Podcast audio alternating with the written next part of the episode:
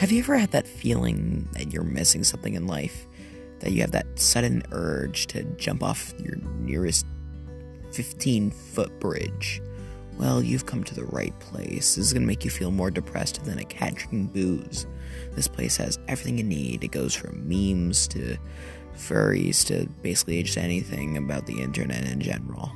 If you can't take that, you know, into your throat, then I feel bad for you. But if you can, then you've come to the right place because this is the best central station to leave your dead corpse on. Hope you enjoy my podcast with me and my friends.